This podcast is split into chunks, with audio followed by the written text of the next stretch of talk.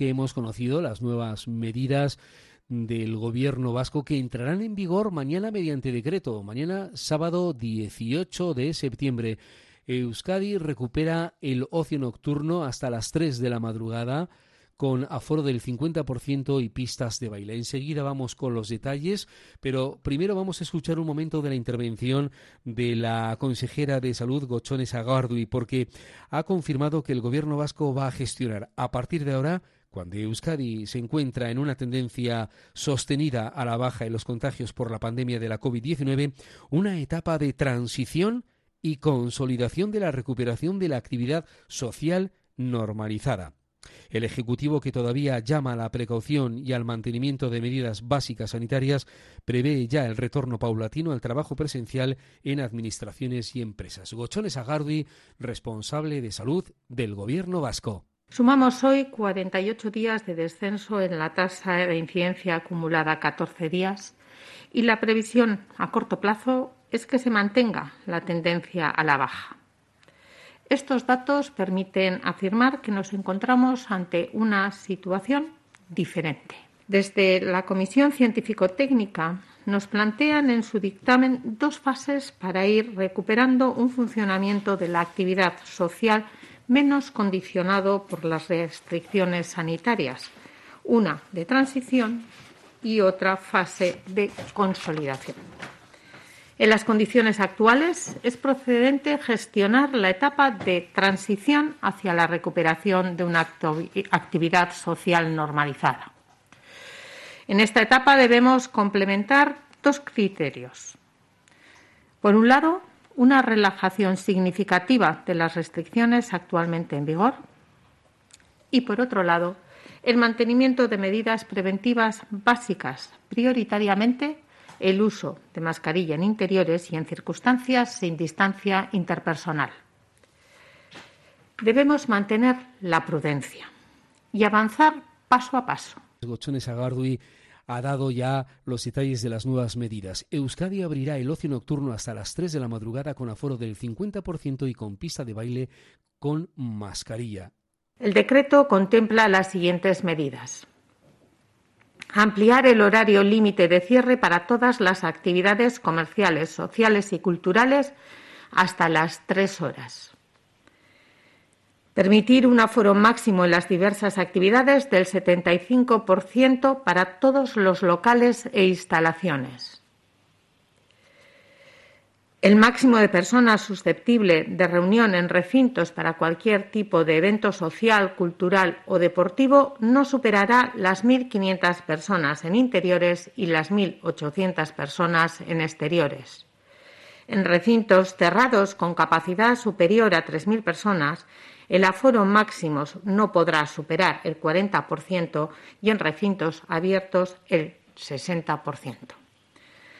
Se establece para los establecimientos de hostelería y restauración el 75% de aforo en los interiores. Se mantiene la prohibición de consumo en barra o de pie. La organización del servicio en interiores seguirá siendo en grupos de hasta ocho personas y en exteriores podrá llegar a 12 personas. Los establecimientos de juego y apuestas y los chocos y sociedades gastronómicas se atendrán a condiciones muy similares a las previstas para el sector hostelero. La reapertura de lonjas, locales juveniles y similares podrá realizarse desde el momento en que la vacunación en la franja de edad de entre 16 y 29 años supere el 85% de pauta completa.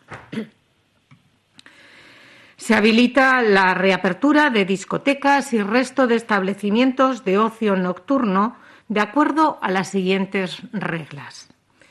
Límite de aforo en interiores al 50% de su capacidad, estando prohibido el consumo en barra o de pie. El uso de pista de baile solo podrá realizarse con uso de mascarilla. El resto de disposiciones son las que se aplican al sector hostelero.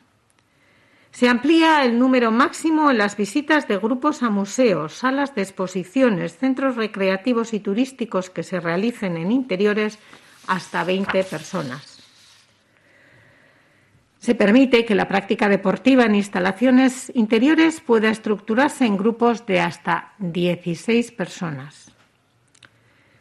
Se dispone que las administraciones públicas y las empresas puedan determinar el retorno al desempeño presencial en todos aquellos puestos de trabajo que no se encuentren regulados por la normativa sobre el trabajo a distancia o teletrabajo.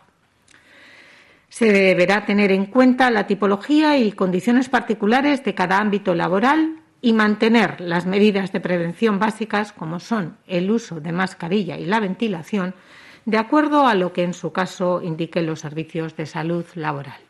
La consejera de Salud, Gochones Agardui, se ha mostrado partidaria de vacunar con una tercera dosis a todas las personas mayores, no solo a los usuarios de las residencias.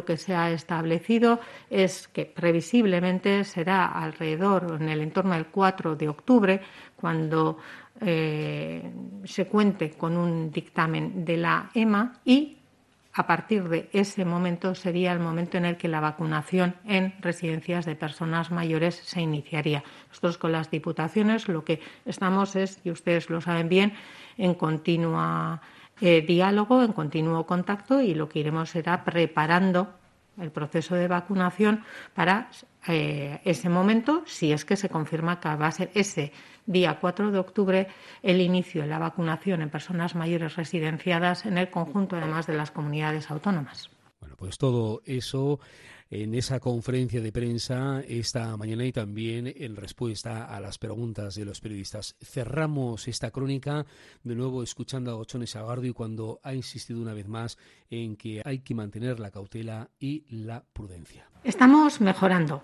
no cabe duda. La mejoría nos permite recuperar cotas de normalidad. Hoy damos en ese sentido un primer paso importante. Esperamos poder ir más allá en las próximas semanas. Para ello necesitamos que los datos de los indicadores nos acompañen. Con esta perspectiva, reiteramos la importancia de mantener en estas próximas semanas las medidas básicas que venimos recordando.